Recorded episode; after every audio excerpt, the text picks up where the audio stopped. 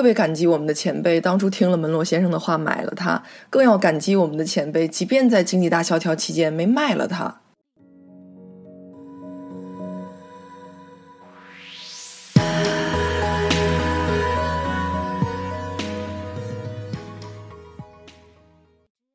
认识他这么久啊，始终都不知道他跟可口可乐有什么关系。这次疫情全球的大爆发呢，都待在家里隔离，闲着也是闲着啊，他就跟我们具体说了一下他们家族投资可口可乐的故事。其实刚听到他说他们家有可口可乐的股票啊，并且因为疫情的关系嘛，手里的可乐股票也有波动的时候。我始终认为他们只是特别普通的投资者。继续往下听，越听越有意思。弄了半天，他们可不是一般意义上的股票投资人，他们手中的股票其实是遗产，代代传承的。他们家啊，嗯，住在那个小镇特别不起眼儿，叫昆西，几万人也就。但是呢，七八成以上都是百万富翁，就是因为手里面持有可口可乐的股票。你能想象吗？整个小镇因为可口可乐全都成了有钱人。更加令人动容的是，在当年可口可乐还是个毛头小子的时候啊，嗯，在没有任何人许诺可口可乐会变成今时今日这个样子的时候，他们的先辈就倾其所有，毅然决然地选择了投资。更加让人肃然起敬的是啊，在美国当年经济大萧条的。那个期间，在巨大的经济危机面前，他们的先辈都没有选择放弃手中的可口可乐股票，恰恰就是这种决绝吧，成就了这个小镇。甭管是因为有先见之明，还是因为其他有的没的原因，到如今的结果就是，他们给后辈留下了丰厚的遗产。我身边好像没有一个朋友在可口可乐工作，但有哥们儿在百事上班。嗯，他去百事就是因为他喜欢喝。我我在他面前啊，根本就没法喝可口可乐，别说喝了，提都不行。嗯，他对公司有一种特别莫名其妙的忠诚。他家里满眼都是百事，你找不到其他牌子的饮料，口渴了没得选，就只能喝百事。之前呢，我有一个男同事啊，极度爱好可口可乐，他出差都是一箱一箱的搬可乐，在酒店加班的时候，他绝对是发烧友，一瓶一瓶的喝，就这样。这个其实还不算狠的。我之前有一个女同事啊，美国的，她说，可口可乐的瓶子一天如果不能握上一次，她就浑身不自在，浑身不得劲儿。她甚至呢，能够非常清楚的分辨出可口可乐的产区是哪个地方，具体是哪个灌装厂。我的天呐！呃，灌装厂的区别真的能喝出来吗？这就要提到可口可乐的生态了。它把糖这个部分直接给到了灌装厂、瓶装厂啊，三千多个瓶装厂。那这样的话呢，国际糖价的波动风险也就顺其自然的转嫁给了瓶装厂。别说加糖这么复杂的了，就连水质每个地方也不同，因此呢，口味出来肯定也就不一样了。专业级别的可能真能喝出来。可口可乐于我而言又是什么呢？在我的生活当中啊，嗯，它也绝不是一个可有可无的角色。从小到大，每次发烧感冒的时候，我就会喝姜汁可乐，并且真的非常治愈。也许是心理作用啊，说起来有些矫情。有时候手头上如果没有可口可乐，而非要用百事的话，我就会觉得没什么药效。不是很多人做过实验吗？进行盲测的话。大部分人是很难分辨出可口可乐和百事可乐的差别的。老实说，其实我也是其中之一啊，真的盲测过，也真的分不清楚。所以我一直都在嚷嚷说，我对可口可乐的喜爱是一种非常形而上的喜爱，是自己对可口可乐的一种偏爱和执念吧。说到盲测啊，他们有一个叫叫什么来着？嗯，口味差异度的标准打分呢，从零到十，十呢表示截然不同，一或者二呢就是同一产品不同批次的差别了。口味差异大概六分以下就很难区分了。可乐和百事的差异度是四，而且如果可乐放久一点，气泡没了之后呢，差别还要小。所以可以说，只有专门研究可乐的人才能喝出两者的差别。你要是不信的话，你现在就可以试一下。倒两杯可乐，看自己能不能区分出两种可乐来。要是你能的话，可以再做一下三角测试。什么是三角测试呢？就是倒三杯可乐，把里面的味道不同的那杯挑出来。据说啊，一千个人里头只有三分之一左右的人能够做到。但是这个比例你也知道，不用喝，直接猜也是这样，概率嘛。说到药效这个事儿啊，我插一句，我朋友的妈妈胃里头啊，始终有就就那种结块的感觉，好像是她平时饮食当中的某一个东西和另外一个东西总会发生某些反应吧，就是化学反应。去医院，医生就建议她每天喝一小瓶可口可乐。听他说完，我都惊呆了。当然了，我并没有在为可口可乐标榜什么啊，含糖量高始终都是可口可乐被诟病的点。有一次做姜汁可乐，结果一个不留神呢，我把火给烧干了，锅底就能看到流下来的那个糖分，黑色的、黑黢黢的，触目惊心。可想而知，吞下去它对身体是一定有负面影响的，绝对不要多喝。但是朋友妈妈那胃里的那个东西呢，有可能是可乐里面某一些化学成分能把它化掉。总而言之啦，对身体还是不是很好，建议少喝。可口可乐影响力早已覆盖全球啊，成为世界上最受欢迎的饮品吧。平均每秒钟卖出两万瓶，每天卖出十八亿瓶，这就意味着全球平均有四分之一的人每天喝一瓶可口可乐，已经成为一种国民信仰一样的存在了。那在饮料行业呢，可口可乐和百事可乐绝对是。两股非常强悍的力量，当然，他们也互为竞争对手。想当年呢，百事可乐还曾经三次主动上门求收购，但都被可口可乐给拒绝了。也不知道可口可乐现在有没有后悔过。但这个行业并不是仅仅这两家巨头在竞争，还一直不断的往外冒出来一茬又一茬的新芽儿。我们现在依然很清晰的能够看到一种现象啊，饮料行业越发的百花齐放了。我一个闺蜜发小啊，对奶茶的那种喜欢，已经我感觉已经是癫狂了那种状态。每次出差到一个新地方，都会去搜那种网红的奶茶店。然后一定要抽时间去打卡。他就跟我说啊，喝了这么多款奶茶，长沙的一个品牌，大概四个字吧，是他心里票选出来的第一。光在长沙本地呢，就开了一百多家，真的是遍布长沙的每个角落。它算是一个新生品牌，但深得年轻人的心。关键是他抓的点是传统文化，线下的实体店和线上的公众号，把古典文学啊、武侠。活字印刷这些内容啊，玩的炉火纯青，非常的拉好感度，还真是啊！现在玩时尚的都都不是往后找，而是往前找，都是从历史当中找灵感。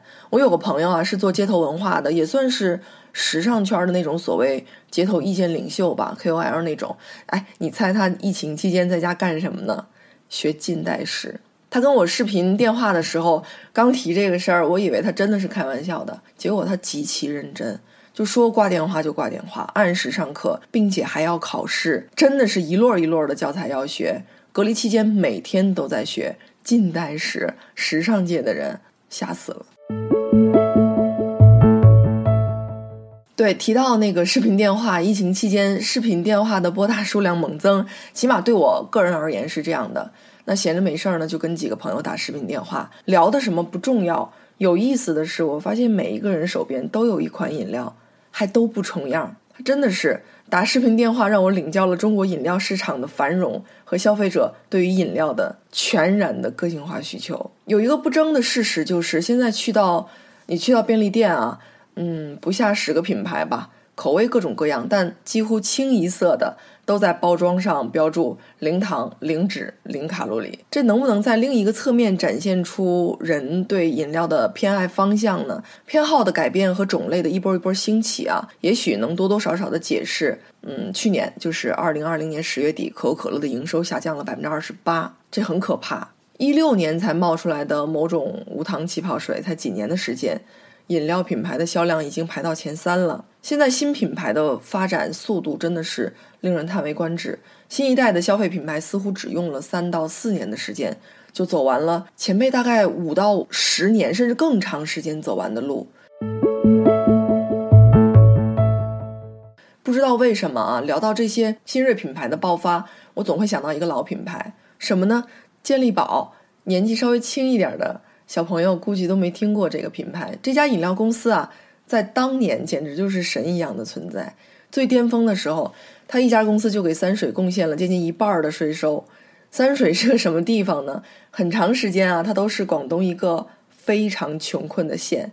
早年好像还还是广东血吸虫病的第二大重灾区。三水人啊，每发一百块钱里面就有四十六块钱来自健力宝，所以没有健力宝，连公务员的工资都发不出来。哎，健力宝这样一个年销售额超过五十亿的明星企业，居然出在这么一个地方，真的很奇迹。那必须承认的是，他们在营销打法上绝对是先人一步，很有思路的，否则根本就不可能冒头。他们很会玩啊，打体育营销的牌，一百万赞助了当年北京亚运会，还成为了第一个进入联合国的中国饮料品牌。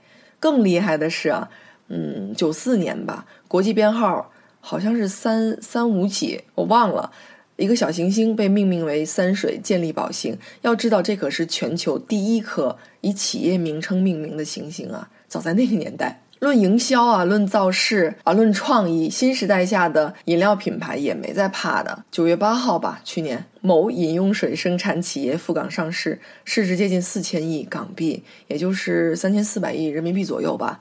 它在中国包装饮用水的市场呢，大概排名第一，一九年占了大约五五分之一，百分之二十的市场份额。细琢磨琢磨，为什么是它呢？因为它一直在折腾，一直没有躺在功劳簿上睡大觉，一直在探索产品的多元化和产品创新。饮用水之外啊，推出功能饮料啊、茶饮啊、果汁儿，每个品类还都能挤出爆款来。零四年上市的一款产品，我记得非常清楚啊。上市之后出现了包装瓶儿简直就断货的情况。一六年上市的茶饮料，第一年就完成了十亿的销售额。最近五年又先后推出了什么果汁儿啊、植物酸奶、气泡饮料等等等等，始终就没消停、没闲着，在消费者的各色口味上面蹦迪，做不断的试探。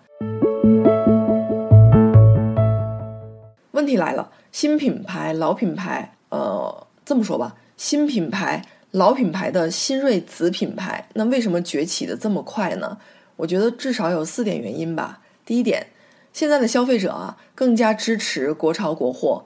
咱国内有些老牌的汽水厂也越来越时髦，越来越会讲国潮复兴的故事了。他们用一系列融入怀旧元素的汽水瓶设计，来唤起新一代的消费者的老汽水的情怀，销量暴涨。年销量轻轻松松就几个亿，国外的品牌呢，其实也玩国潮了。前面我说的哥们儿效力的百事，还真别说，在这方面他们也挺会玩的啊，就跟啊红双喜啊、凤凰啊、回力啊这三个经典的国货的品牌合作的非常好，效果啊，还赞助了真人秀、各种综艺节目。前阵子那个潮流合伙人啊，整整一季节目都是在照着国货、国潮、中国设计这个点打。真别说，确实对于国产品牌起到了相当大的推进作用，也确实这种打法、这种玩法非常容易引起现在年轻人的共鸣，他们会特别买账。第二点是什么呢？现在的消费者啊，越来越愿意为品牌的性格买单。如果品牌传递出某种他们非常认同的价值观、生活态度，他们就会为此买单。怎么说呢？就是之前更倾向于消费，而现在更倾向于彰显自我。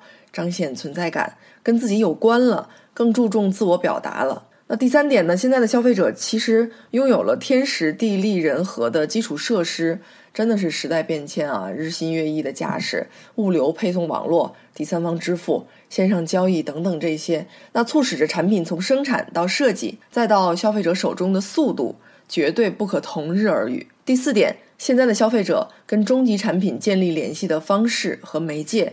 越发丰富，线上内容运营呢，短视频引流，啊，社交媒体营销，网红的大 V 带货，那这些呢，就完全颠覆了之前品牌的推广和销售方式。好了，那像可口可乐这种百年老品牌怎么办？需不需要想怎么办？新旧的营销手段确实存在差异。现在呢，各式各样的媒体营销、内容营销、精准的点对点营销。呼啦啦一片的出来，但试问哪一种打法可以让一个品牌持续百年呢？前面说到的，因为疫情的原因啊，滞留在自己的老家昆西社区的那个哥们儿，不是跟我讲他们喝可口可乐的故事吗？那中间聊得兴起了，比较兴奋，他还拿着手机视频给我看。我所见的东西，让他的这段家族发展史更加立体了，我非常有感触。他的老家老房子里面啊，真的是几乎所有。大物件、小物件都跟可口可乐有着千丝万缕的联系。满墙的老照片，你能想象吗？全都是可口可乐商品的照片。我感觉用这些照片作为素材，完全可以编写出一部迷你版的可口可乐发展史，一种小纪录片。不同年代、不同时期的商品琳琅满目。也许正是因为他家的老辈儿的人啊，觉得自己是可口可乐的投资人，甭管投了多少吧，反正就是。感觉可口可乐的一点一滴都跟自己相关。当年走在街上，随处可见可口可乐的各种墙体广告、宣传牌，各种大大小小的 logo，他们都会拍下来做一个留念。马路上的公共汽车车身都会打整面的广告，他们都会留下来。可口可乐公司的档案馆估计也没有这么详尽的广告底稿资料吧？平面的、二维的，这个还不算什么，整栋房子里面用来。布置装潢的小摆设几乎都是可口可乐的相关衍生品，水杯啦、炒菜的锅、呃、餐桌的桌布、沙发靠背、进门的脚垫儿、洗澡的浴巾，甚至打开给我看了他爸小时候背的书包、他小时候用的铅笔盒、圆珠笔，都是可口可乐主题，太惊讶了！关键是这是几代人留下来的一种积累啊，老古董级别的珍品啊，太有历史意义和收藏价值了。我哥们儿他们家整个家族，甚至整个小镇都可以靠一个品牌发家致富，持续百年。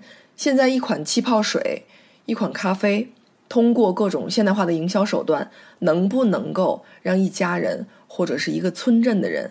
都以他们为荣，并且把这种荣耀持续百年呢。你前脚还看见小区里有人点咖啡外卖，后脚就刷到这家公司财务造假的丑闻。烧钱加补贴的这种非常互联网时代的手法，能玩多久呢？所有异军突起的这些品牌，如果把他们的股票传下去做遗产，会有多大的收益呢？昆西社区整个一个小镇，百年间只做同一件事情，还会出现这样的品牌吗？让几代人都坚信他们的选择，哪怕是在经济危机时期。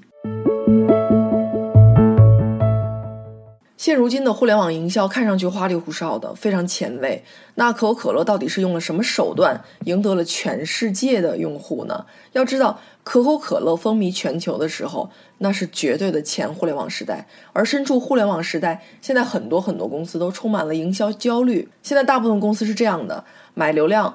买关键词，在网上铺天盖地的做广告，找大 V 代言，做各种异业联盟，争先恐后的排着队去搞竞价排名，搞关键词搜索，搞所谓的搜索引擎优化。公司的销售部是非常忙碌的，天天往外跑去做拉新的工作。公司最顶尖的人才呢，要到潜在客户那里，毕竟是门面担当嘛，业务担当嘛，所以他们做上门服务，做咨询，以保证能够接到大单。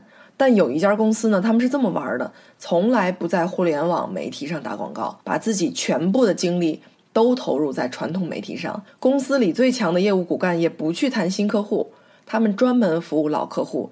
整个公司里面甚至没有销售部，但为什么他们总是能够接单接到手软呢？只能说有两点吧，其实也是对刚才我们提到的所谓套路式的互联网营销打法的一种回应吧。第一个竞价排名的要价呢，恨不得就是通过精算师精算出来的价格，是非常透彻反映市场行情的价格。竞价只是自己花钱不断的把这个关键词炒得越来越贵，但行业里面几乎每一个人都赚不到钱。所以何必要做这种无谓的投入呢？以前呢，总听人说你投入的广告费有一半浪费掉了，但是呢，你并不知道这一半浪费到哪里去了。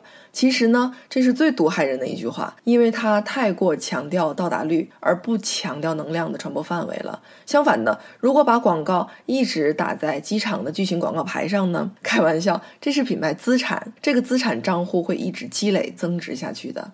第二，如果你提供的服务啊。不能好到让已有的客户主动的去帮你推荐，那说明你并没有做得很好。即便拥有庞大的销售部门，也不会再有什么回头客了。赚一锤子买卖的收入和养活整个销售部门的成本，很明显就能看出来是否划算了。相反的，如果最精英的业务团队把现有的客户服务好了，让他们 百分之一万的满意，那客户还会再介绍新的客户，口口相传，这就是口碑的魔力，订单肯定会接到手软的。那咱说回可口可乐，互联网压根儿就还没有问世的那些年，他们的各种营销手段也从来都是处处先锋，所以现在的公司该焦虑的。并不是自己是否使用了互联网营销的手段，花了多少的本钱投入到了互联网营销上面，而是要定下心来想一下自己的产品到底应该用什么样的方式方法，更好的贴近人群。更好的吸引用户，有什么创意可以搞什么性价比更高的活动？当年可口可乐就懂得一个广告位的重要性，而一个关键的广告位价值连城，甚至花钱都买不到。哪一款饮料可以做到国家领导人亲自来做代言人呢？他们的创意更是无上限，曾经呢还创造了可乐喷泉的世界纪录，就是那个曼妥思和可乐的结合嘛。开篇提到的门罗先生，嗯，好像人称 Mr. Pat，有了他的建议呢，整个小镇犹如神助。如果咱不像昆西社区那样啊，嗯，百年前先辈就有这个宝贵的投资机会，我们是不是就没有任何可能发家致富了呢？一个美国的大网红火遍全球了，可以说他在 YouTube 上面只干一件事情，只发布一类视频。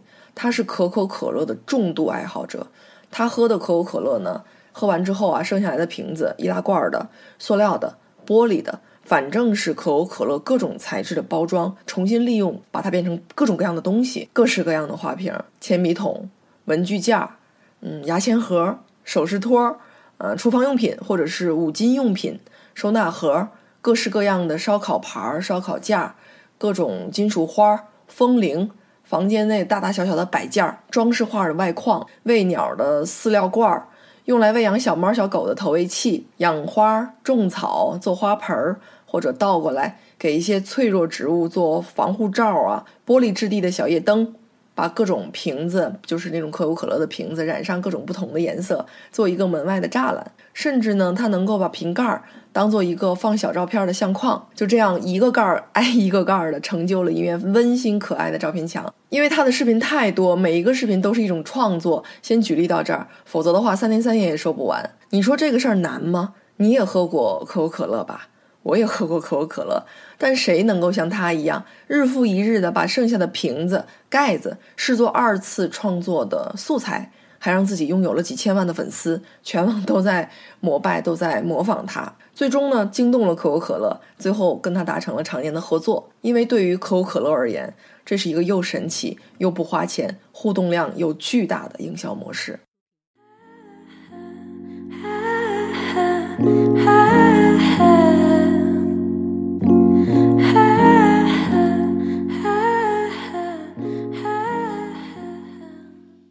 有一家非常知名的网红的烤鱼店啊，他们的外卖盒子非常的漂亮。关键是除了外观漂亮之外，还藏着一个巨大的心机。他们会引导客户如何把这个外卖盒子改造成收纳盒，有非常详尽的步骤，就是那种说明书。随后呢，客户就会在网上发布各种各样的收纳盒子的照片，这是多大的双赢啊！如果你对某一个品牌具有巨大的忠诚度，那除了他们家的产品，你谁家都不买。说不准也有一个巨大的机会摆在你面前，这个机会也许能让商家找到你，主动找到你，两两碰撞，也许能够迸发出非常多的合作机会。除此之外，他们也许还能赞助你大半辈子的产品。发觉了吗？这其实呢，跟昆西社区的投资异曲同工，同样是一直在购买某个品牌的产品看似一直在花钱，但如果拥有了二次创作，这个钱就真的变成了一种投资，而不单单是一次性的花销了。它在未来某一天给我们带来的收益，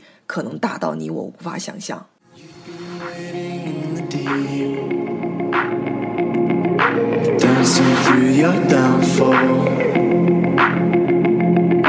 We've been going strong for years